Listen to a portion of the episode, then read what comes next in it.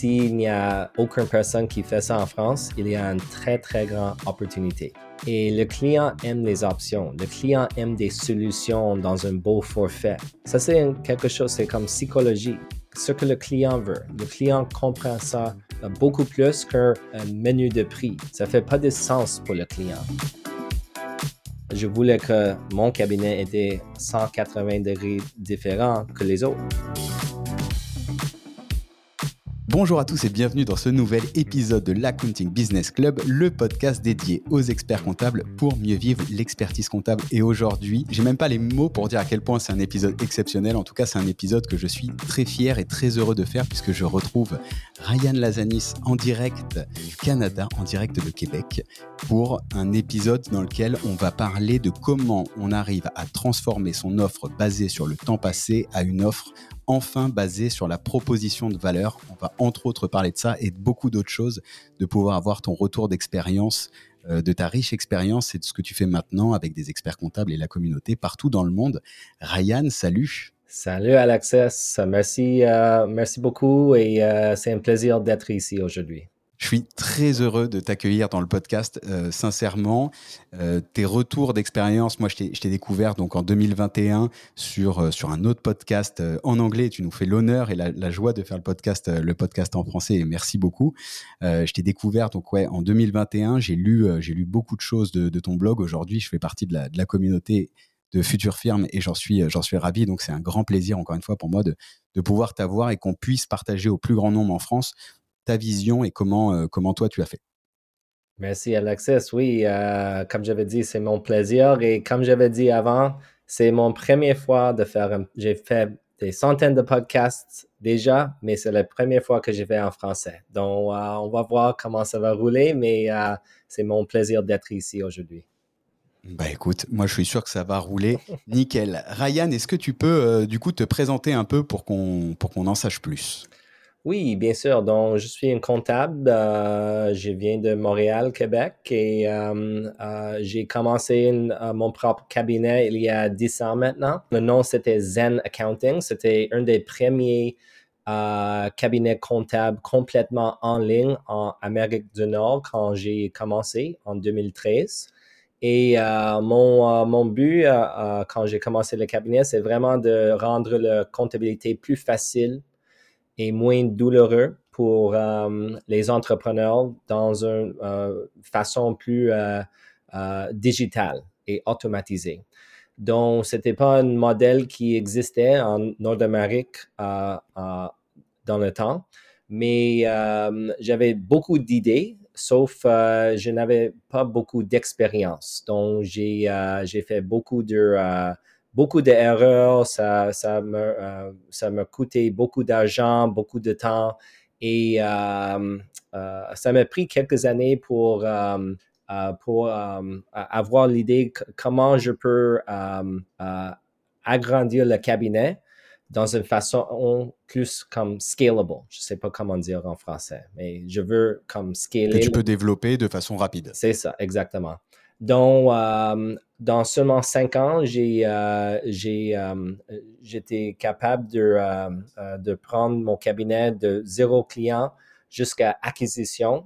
c'était un cabinet en Europe qui avait acquis mon cabinet comptable. Et en 2018. Donc, en, en, cinq ans, tu as réussi à créer ton cabinet en partant de zéro, un cabinet en ligne que tu as revendu un, cabinet européen qui voulait s'installer. Bien dit, bien dit, merci.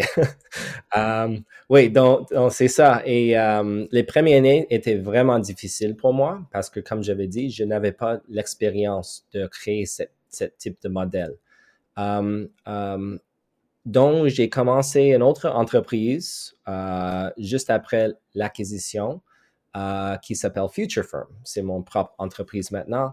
Et euh, cette business, c'était vraiment pour aider les autres entrepreneurs, les autres, euh, les autres euh, individus qui voulaient créer un cabinet plus moderne qui, qui a le but de sauver, sauver de temps, gagner plus d'argent avec un modèle plus moderne.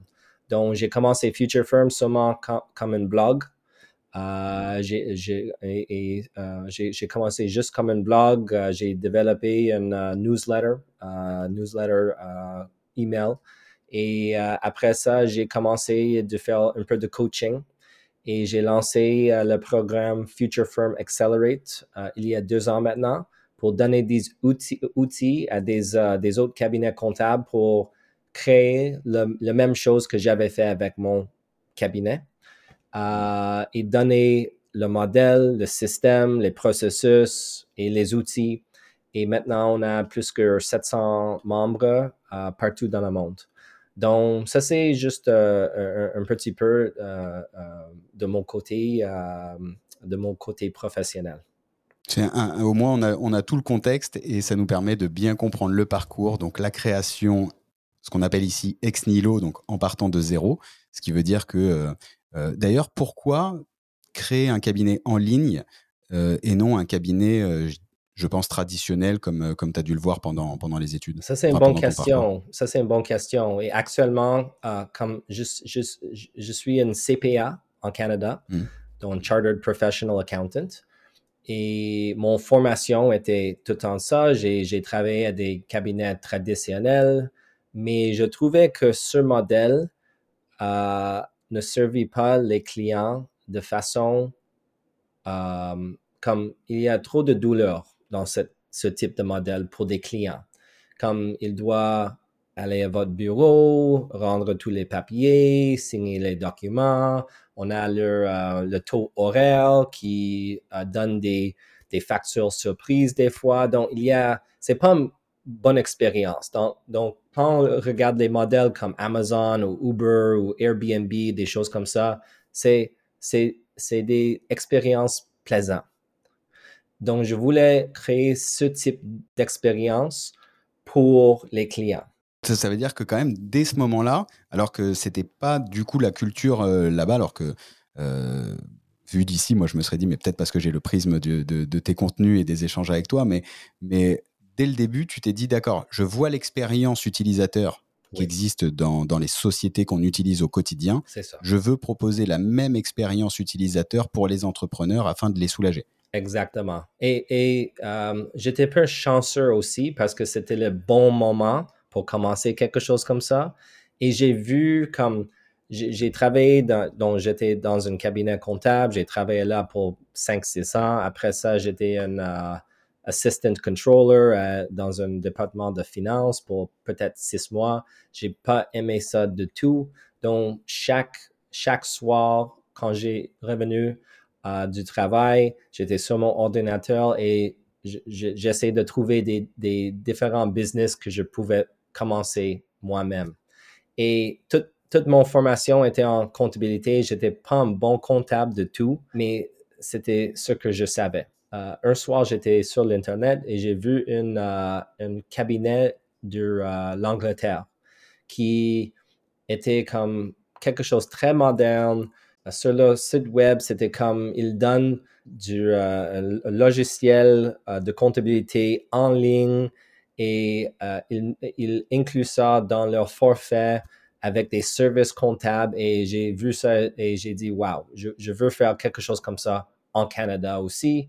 Et il y a comme euh, une dizaine de choses que je n'aimais pas quand je travaillais dans mon cabinet, euh, dans l'autre cabinet comptable. J'ai vu l'expérience que les clients avaient eu aussi. Je n'aimais pas ça. Donc, j'ai pris comme quelques idées de ce que j'ai vu dans ce, ce, cabinet dans l'Angleterre et de mes propres expériences pour créer quelque chose de nouveau en Canada.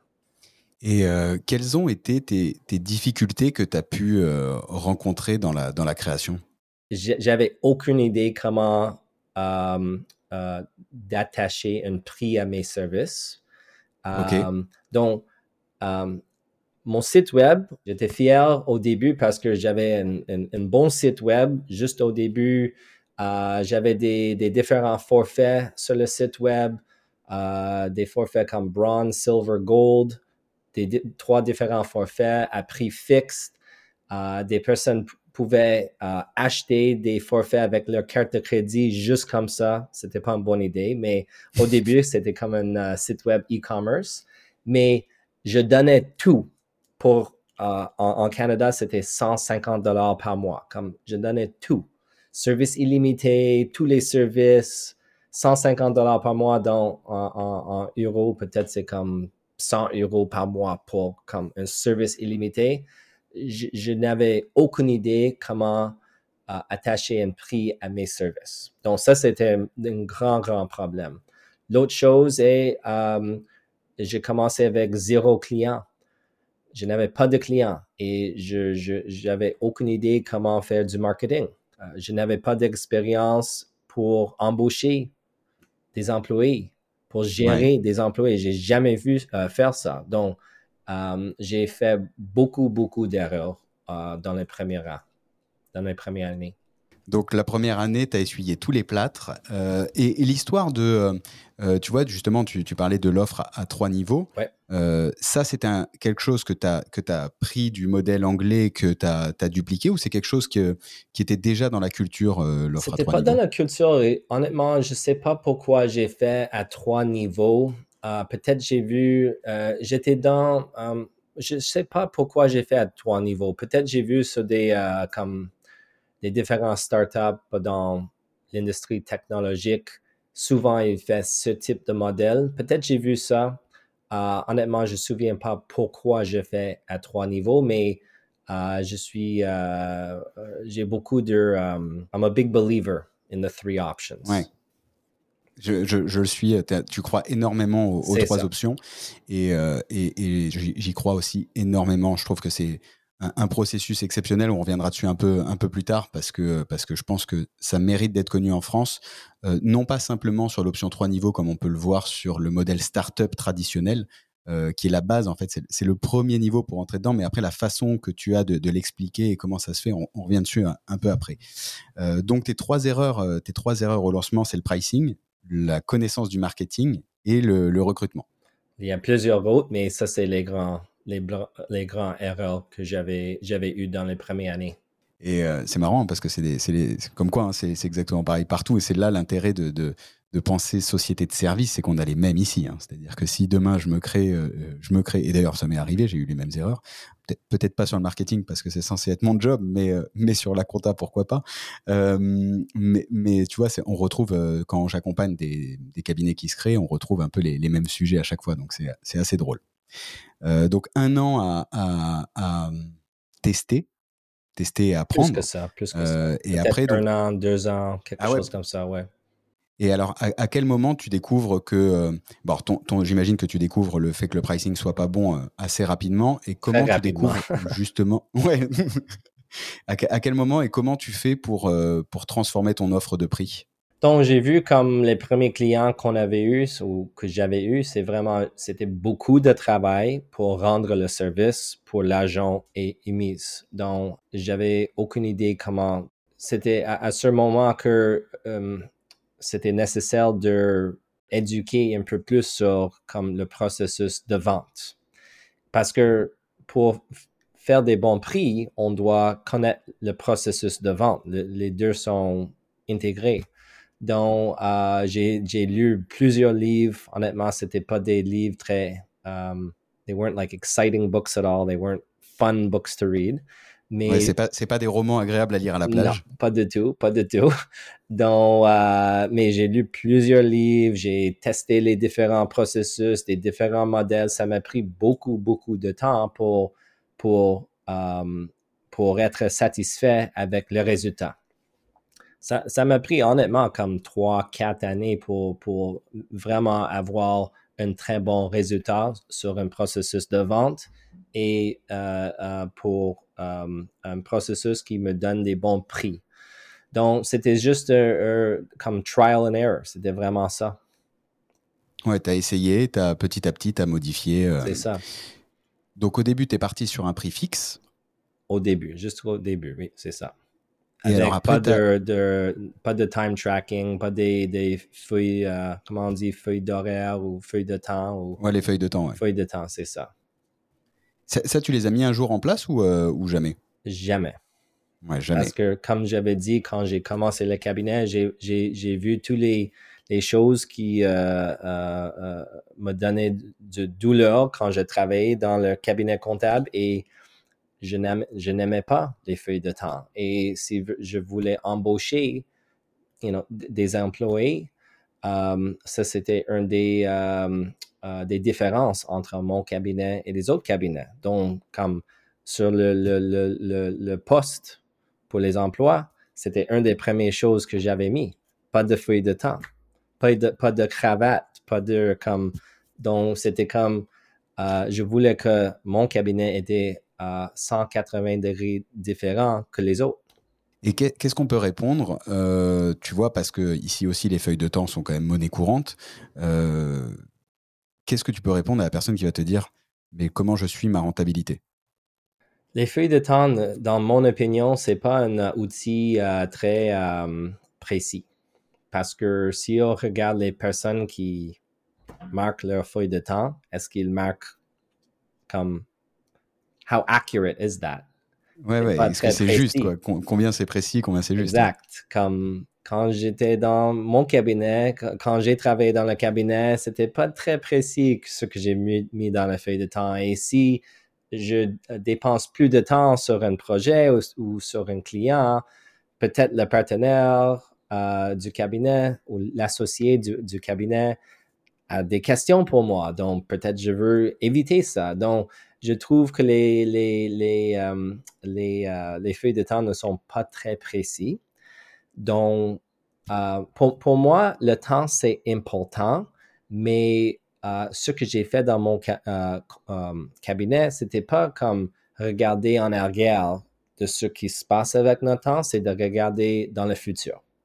Donc, comme c'est juste comme un, comment on dit, cash flow projection.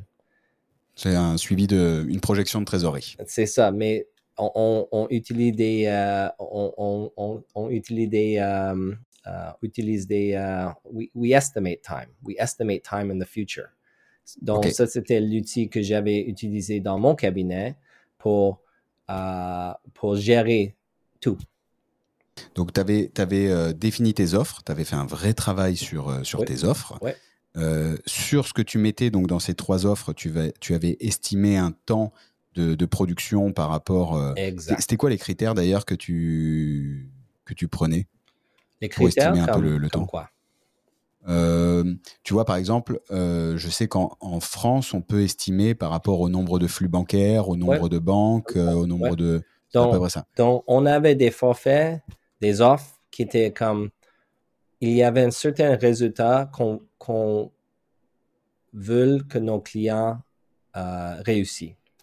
Donc, on veut que la comptabilité, euh, on élimine la douleur et on rendre la comptabilité dans une façon beaucoup plus facile. Donc, ça, c'était la valeur qu'on amène à nos clients. Donc, nos offres incluent comme le tenue de livre était inclus dans tous les forfaits tous les, les, impôts, les taxes, on, faisait tout euh, euh, sur tous les forfaits. Et à ce moment, c'était plus facile à estimer le temps euh, qu'on va. Si on, si on contrôle les livres, c'est vraiment facile de savoir comme environ combien de temps on va dépenser pour créer un, des états financiers, par exemple. Donc, c'était nous qui contrôlions tout. Donc, c'était plus facile pour, pour, nous de faire des, des, des euh, pour estimer le temps sur tous les services. Et c'était ça qu'on utilisait pour gérer le cabinet, pour être certain que on ne travaille pas plus que 40 heures par semaine. On n'avait pas des comme saison de taxes ou saison d'impôts qui est fou. On n'avait pas ça. J'ai pas travaillé, j'ai pas travaillé les week-ends, j'ai pas travaillé les soirs, j'ai pas travaillé plus que comme semaine normale. Donc, c'était ça, c'était notre euh, euh, outil plus important dans notre cabinet. Donc, tu as organisé la scalabilité de ton cabinet en construisant des offres et du coup, j'imagine des process de production qui étaient extrêmement bien euh, huilés pour que euh, tu n'aies jamais de, période fiscale, donc de, tax season. Exact, exactement. Ça, tu l'as pensé dès le début ou tu as itéré euh, petit à petit? Pas dès le début, mais je trouvais quand j'ai commencé le cabinet et j'avais, pour moi, c'était comme quelque chose de naturel. Je voulais quelque chose efficace. Donc, euh, je voulais quelque chose qui, qui suivait comme un système. Donc, pour moi, comme pour contrôler le, data, pour contrôler les livres et pour avoir comme des forfaits fixes et, être certain que tous les clients euh, qu'on euh, accepte dans le cabinet euh, se placent dans un de ces forfaits. Donc, ça, c'est comme le, le, chose au début, si on veut comme avoir un, cabinet qui, qui, qui, peut scaler.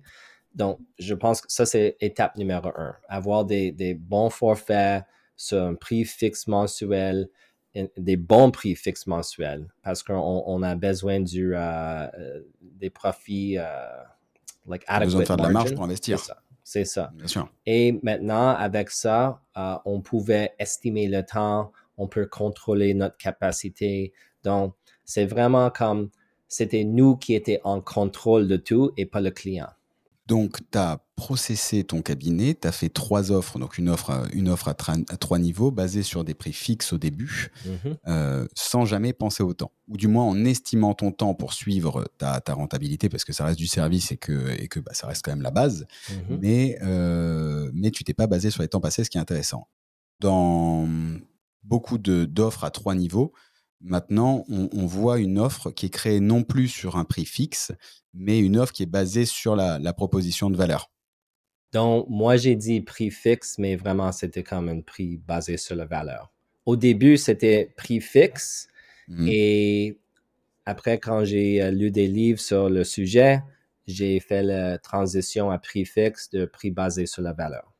Alors, est-ce que tu peux nous parler un peu de, justement de cette transition et de qu'est-ce que le, prix basé sur la valeur euh? Oui, c'était vraiment, je, voulais maximiser le, prix et la façon de faire ça, c'est de, euh, comme le prix fixe ou prix basé sur la valeur, honnêtement, ça peut marcher dépendant du quel type de cabinet que vous êtes.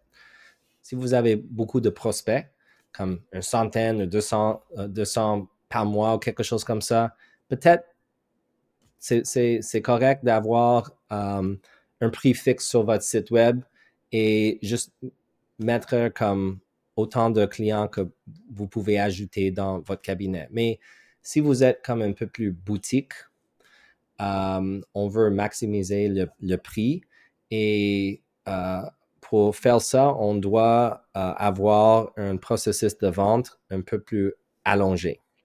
Donc, euh, on doit connaître les, besoins un peu plus du prospect. On, doit, comme, il y a un peu plus euh, de travail dans le processus de vente, mais on peut, quand on comprend les besoins un peu plus, on est dans une position d'attacher un prix beaucoup plus élevé à comparer à si on juste met des prix fixes sur notre site web.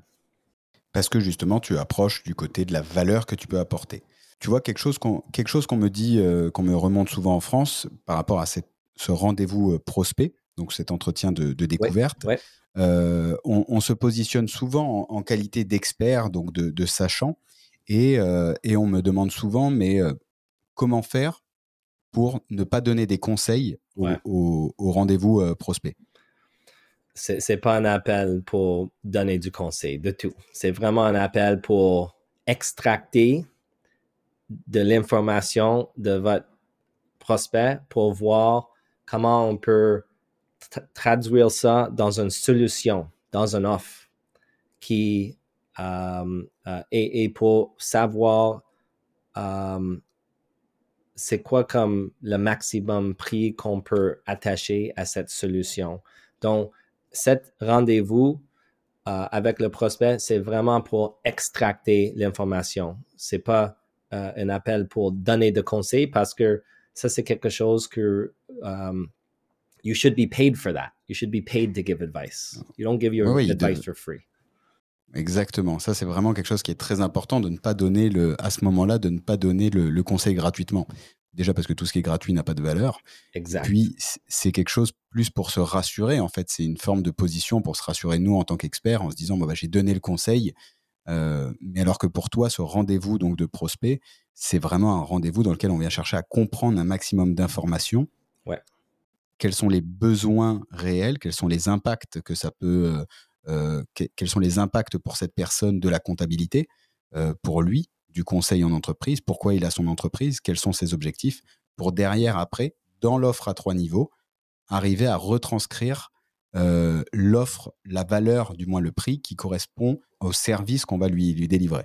Et la raison où, pourquoi j'aime l'offre à trois niveaux, c'est parce que la plupart des comptables, incluant moi, ne sont pas des vendeurs naturels. Hmm. Donc, euh, on veut des nouveaux clients et si on donne juste comme une option avec un prix, normalement, c'est un prix trop bas. Quand on donne trois options, on nous donne l'opportunité de augmenter les prix sur le niveau comme gold ou silver. On peut être comme agressif sur ces prix et peut-être un peu conservative sur le, prix de troisième niveau, le prix bronze, le forfait bronze. Et euh, la plupart des, euh, des prospects vont euh, choisir l'option en milieu, donc le forfait silver. Donc, avec les, le, le, système de trois niveaux, on donne l'opportunité de chercher des prix plus hauts. Et comment tu fais justement pour différencier, tu vois, ces, trois niveaux de, de service? Oui, donc euh, il y a des différents comme livrables. Est-ce que ça c'est un mot? Deliverables? Oui, ça se dit, Livrables? Mm-hmm. Ouais, il y a des différents livrables qu'on peut ajouter euh, qu'on peut ajouter à des différents forfaits. Il y a des différentes façons pour livrer le service, comme si on donne des rapports, comme on donne, si on, peut-être on donne des, simplement des, des, des, états financiers chaque mois ou chaque mm. trimestre. Euh, le forfait bronze, euh, peut-être on juste envoie ça par courriel. Le forfait argent, silver, peut-être on, on, euh, on fait un petit vidéo Loom. Je ne sais pas si Loom est. Si, si, ouais, ça marche. On peut faire comme une petite vidéo de 3, 4, 5 minutes pour montrer les, les rapports ou les états financiers de nos clients et envoyer ça par courriel. Et le forfait en or, le, gold, euh, le, forfait gold, euh, on peut avoir comme un euh, rendez-vous en personne ou sur Zoom. Donc, ça, c'est juste un, exemple de comment on peut différencier les forfaits. Donc, ça, c'est le but avec les, les options à trois niveaux, c'est vraiment de différencier les forfaits et de ne pas donner tout dans l'option bronze parce qu'on veut nous donner l'opportunité pour chercher le prix argent ou en or.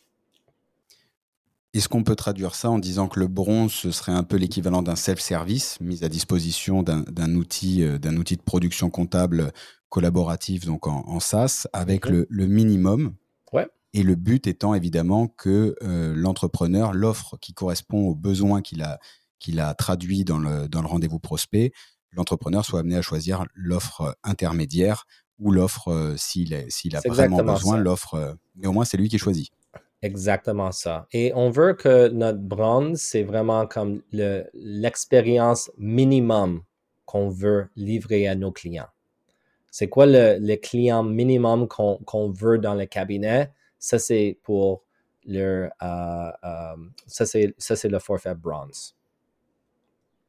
Donc tu pars quand même du principe de te dire que c'est le minimum du minimum. C'est-à-dire que quand on travaille sa, son, branding, sa plateforme de marque, etc., on se dit quelle est l'expérience minimum et le bronze correspond à l'expérience minimum. C'est Intéressant. C'est ça. Parce qu'on on pourrait nous dire ça c'est cheap ou, euh, ou tu vois je veux pas le faire, mais non, c'est pas forcément cheap ou je veux pas le faire. C'est l'expérience minimum. L'expérience minimum. C'est pas comme beaucoup de fois je vois des erreurs avec ça parce que la plupart des cabinets veulent comme tous les différents types de clients. Mais moi, je veux mettre le focus sur les clients idéaux.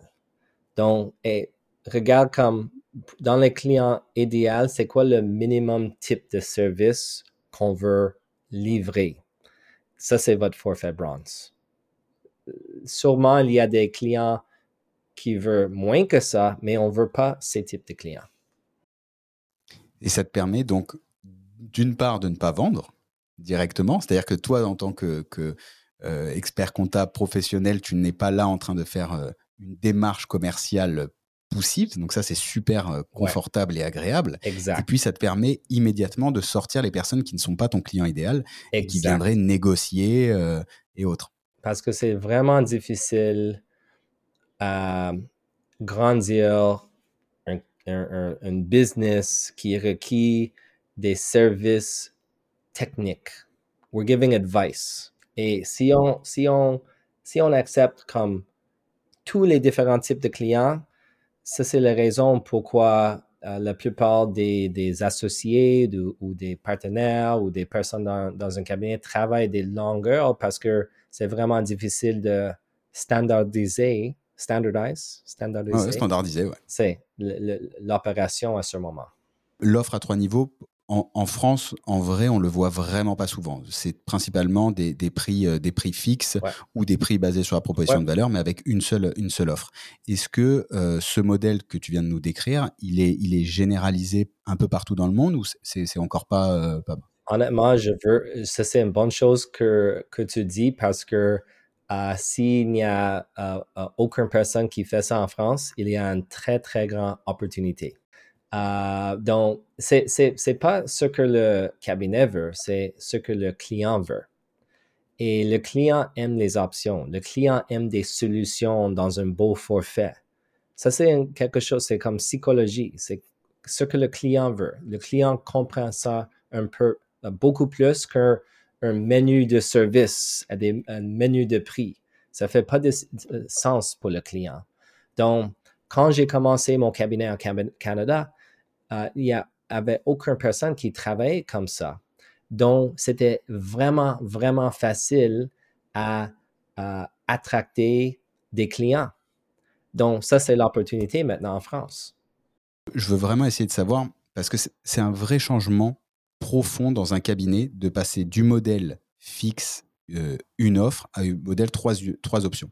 Moi, c'est quelque chose, quand, quand je l'ai implémenté euh, chez moi ou chez des clients que j'ai trouvé extrêmement euh, valeureux, extrêmement positif pour moi, pour les clients et pour les équipes, parce qu'en fait, d'un coup, tout le monde sait beaucoup mieux euh, ce, qui doit, ce qui doit être fait en fonction de l'offre choisie par le client.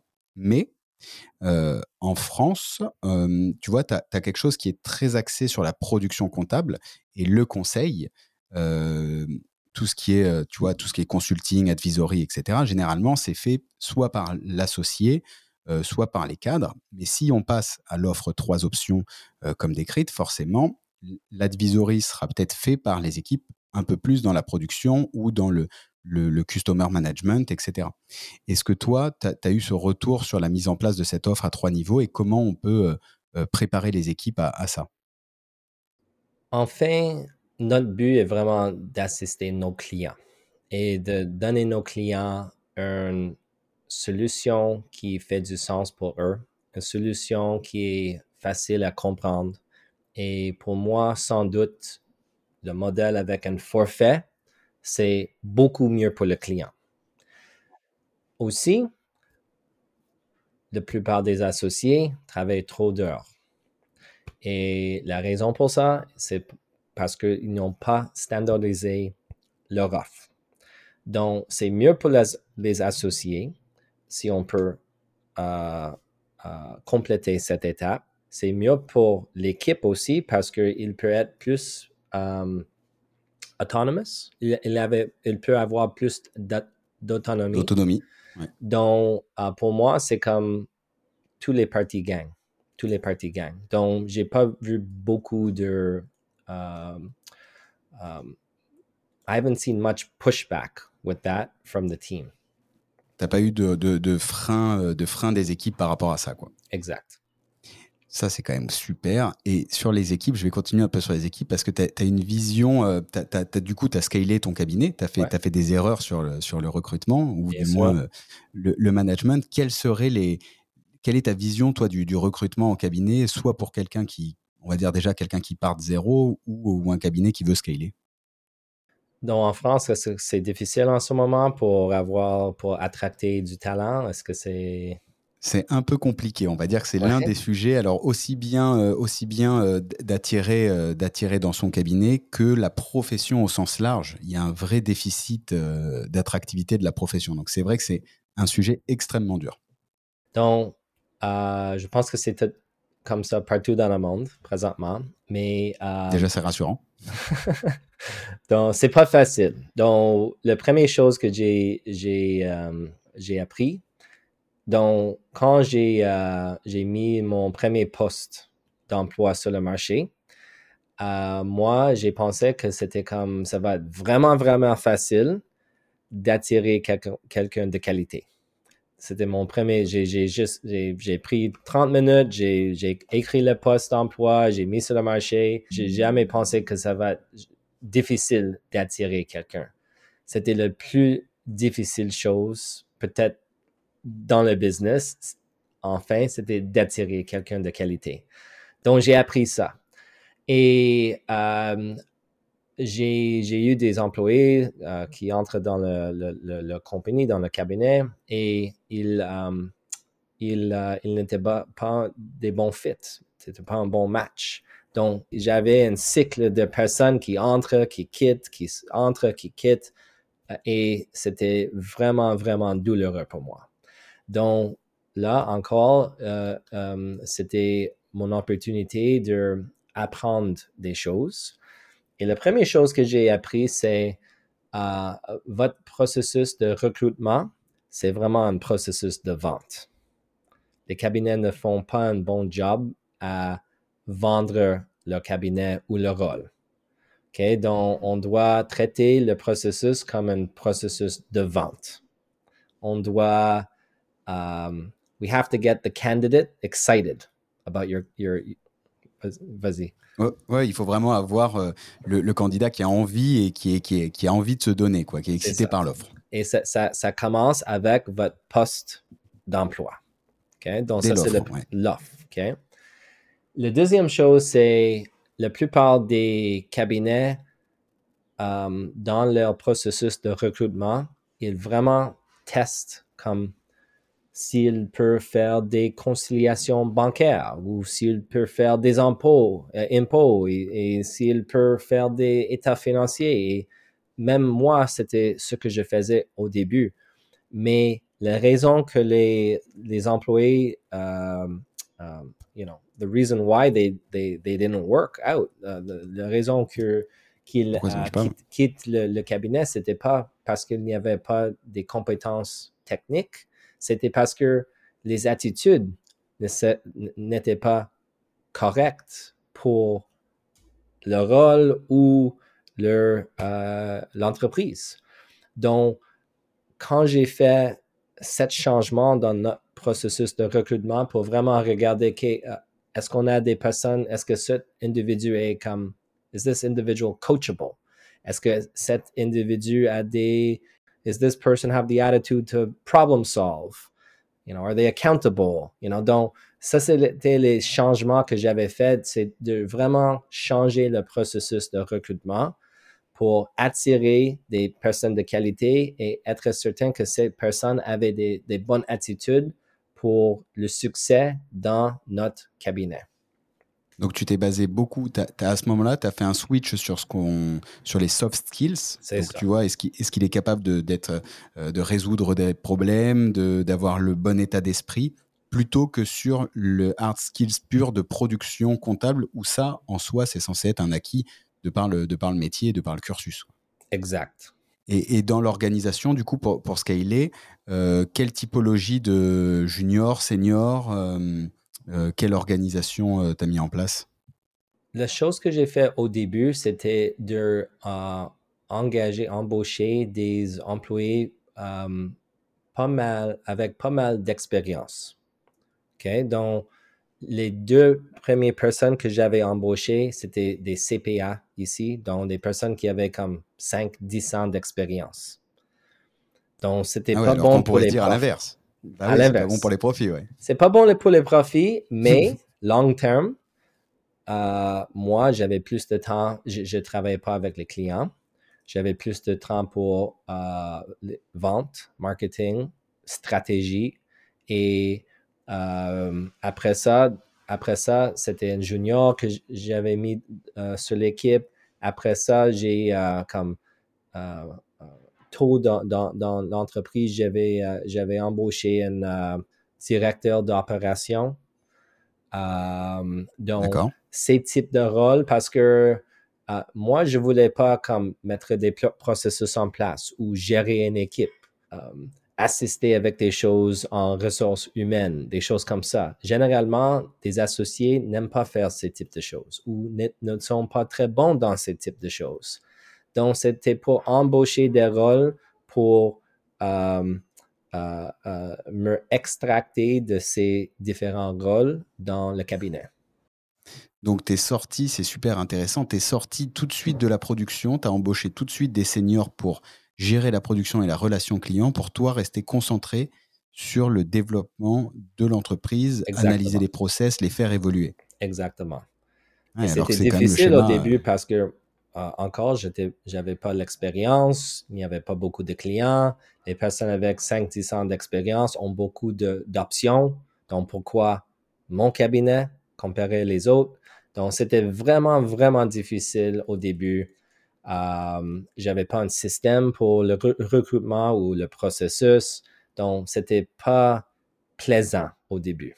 Mais heureusement, tout s'est bien, tout bien terminé. Mais c'est vraiment, euh, tu vois, c'est aux opposés de, des schémas traditionnels qu'on peut entendre de euh, j'embauche un alternant, donc un junior, euh, enfin un étudiant qui vient se former, Complètement. euh, parce que je vais, je vais garder mes marges, etc. Toi, tu l'as fait à l'inverse. En fait, tu tout de suite, as tout de suite créé une entreprise de service, C'est ça. si, euh, si on résume. Ouais. Parce que quand on commence avec les juniors, on peut ajouter des clients, mais c'est c'est qui qui va, vont euh, faire le euh, contrôle de qualité? C'est qui qui, euh, euh, doit euh, assister les clients quand il y a des problèmes complexes? C'est toujours l'associé.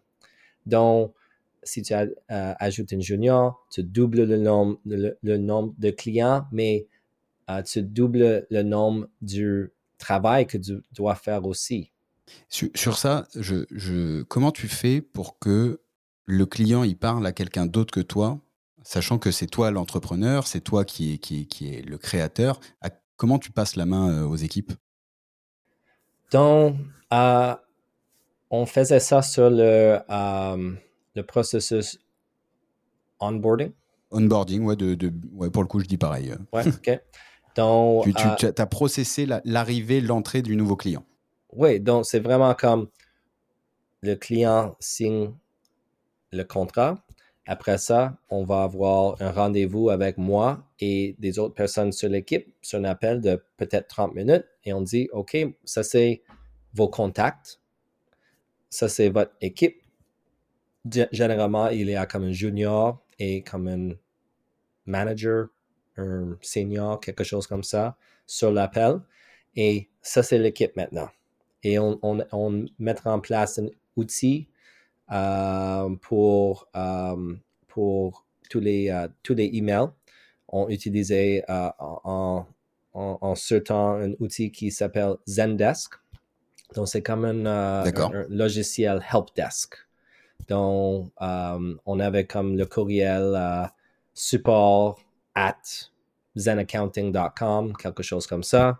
Et le client devrait envoyer tous les courriels à cette adresse. Et quand ils envoient un courriel à cette adresse, euh, ça va rendre jusqu'à le junior sur l'équipe. Le junior reçoit tous les courriels et il va ou elle va remettre cette, euh, ces courriels à la, la propre personne. Ok, donc tu utilisais tout de suite euh, le rendez-vous d'onboarding, la présentation de l'équipe et un outil comme Zendesk qui, qui est un, outil de gestion de la relation client, de ticketing pour faciliter l'expérience aussi euh, de l'entrepreneur. tout était pensé sur l'expérience. C'est bien dit. Ouais, ok. Intéressant, super intéressant. Euh, le temps file. Est-ce que je peux te poser une dernière question? Vas-y. Quelle est ta vision du, marché donc de, l'expertise comptable, de, de l'accounting d'ici cinq ans? C'est une difficile question, mais euh, honnêtement, l'intelligence artificielle, ça bouge très, très vite maintenant. Donc, c'est presque impossible pour savoir qu'est-ce que ça va regarder dans cinq ans. Je pense que ça va être très important d'avoir un, type de service qui est vraiment, euh, comme, comme j'avais dit au début, comme nos expectations comme consommateur, on veut facile. On veut comme l'expérience Uber, l'expérience Amazon. Comme ça, c'est nos expectations maintenant. Donc, on doit rendre ce type d'expérience. Je pense avec la technologie, euh, ça va juste accélérer dans cette direction.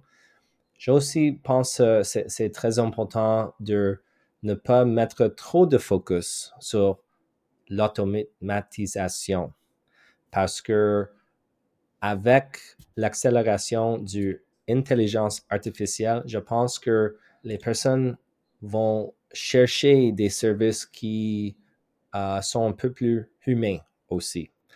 Donc, je ne peux pas dire exactement qu'est-ce que ça va regarder dans cinq ans, mais je pense mettre le focus sur l'expérience, euh, donner une expérience plaisante euh, et, et mettre le focus d'avoir une expérience comme qui sent humain.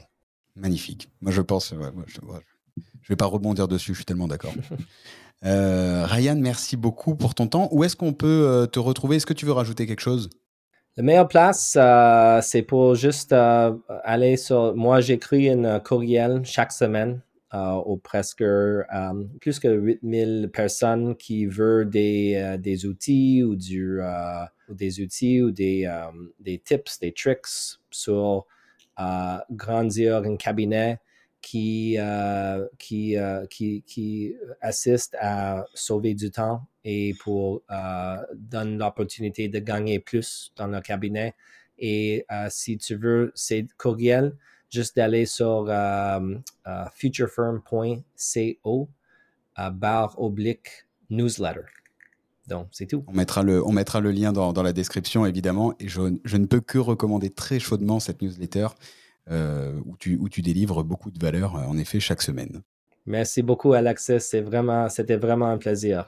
Bah, merci à toi et, euh, vraiment, euh, je suis ravi d'avoir pu t'avoir. Écoute, j'ai presque envie de te dire, viens quand tu veux. Euh, dès que tu passes en France, tu me dis, on organise, on organise un événement avec grande joie. Ok, good. Parce que ça fait longtemps que j'étais en France. Ça eh ben fait presque 20 ans maintenant.